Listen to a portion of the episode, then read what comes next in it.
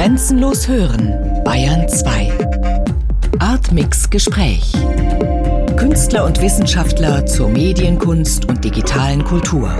Immer freitags ab 21 Uhr im Hörspiel Artmix.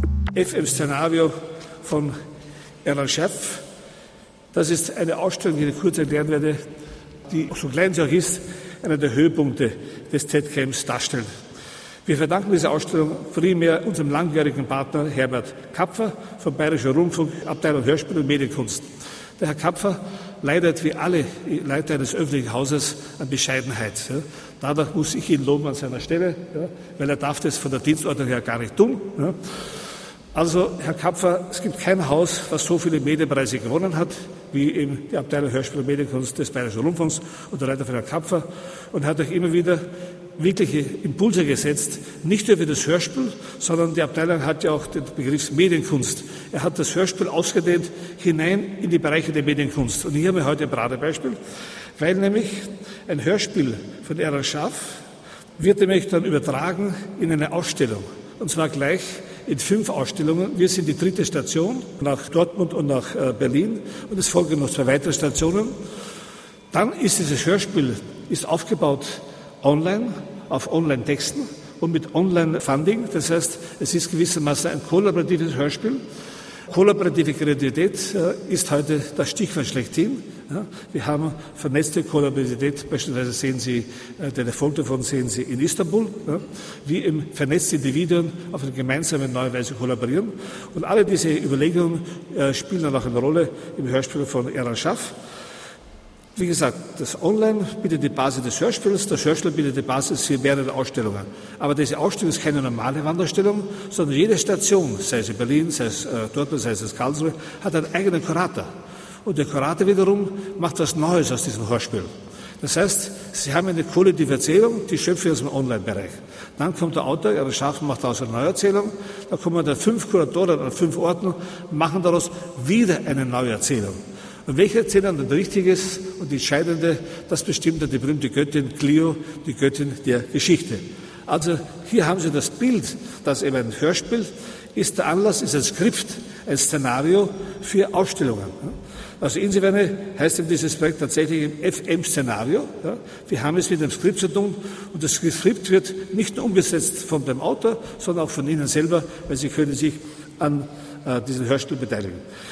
Erda Schaff, kurz zur Einführung, ist 1962 in Tel Aviv geboren, lebt seit 1985 in Berlin, hat Architektur studiert, die Künste, äh, hat lange Jahre äh, das Debatte der Fine Art an der Jan van Eyck Akademie in Maastricht geleitet und er war als Künstler Teilnehmer an der 54. Biennale von Venedig 2011, bei den Skulpturenprojekten in Münster, bei dem Manifest in Luxemburg und wird heuer 1913 mit dem Käthe Kollwitz-Preis der Akademie der Künste ausgezeichnet.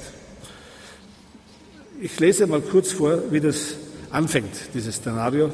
Aktuell ist, was sich recyceln lässt. Willkommen im fm-szenario.net, dem Online-Studio der Stimme des Hörers. Also Ihre Stimme wird gehört.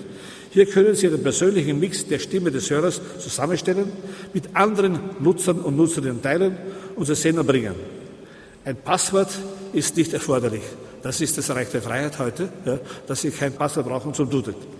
Deswegen ist FM Szenario ein öffentlich zugängliches Online-Studio am Rande der Demokratie. Dort sind die, sind die alle angesiedelt.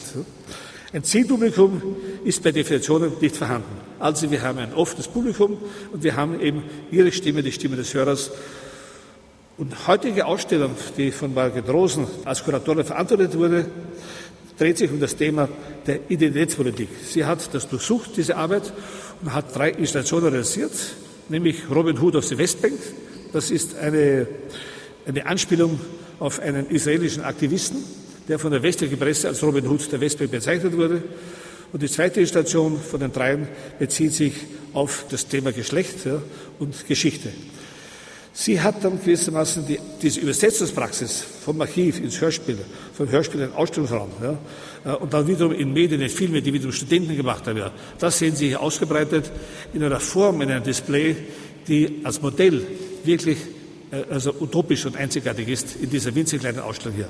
Weil es zeigt nämlich, ja, wie wir alle ja, gewissermaßen teilhaben an einem Maskespiel, einem pantomimischen Spiel, wo wir dann die Rollen wechseln, je nach der Geschichte, die von uns verlangt wird, dass wir sie erzählen.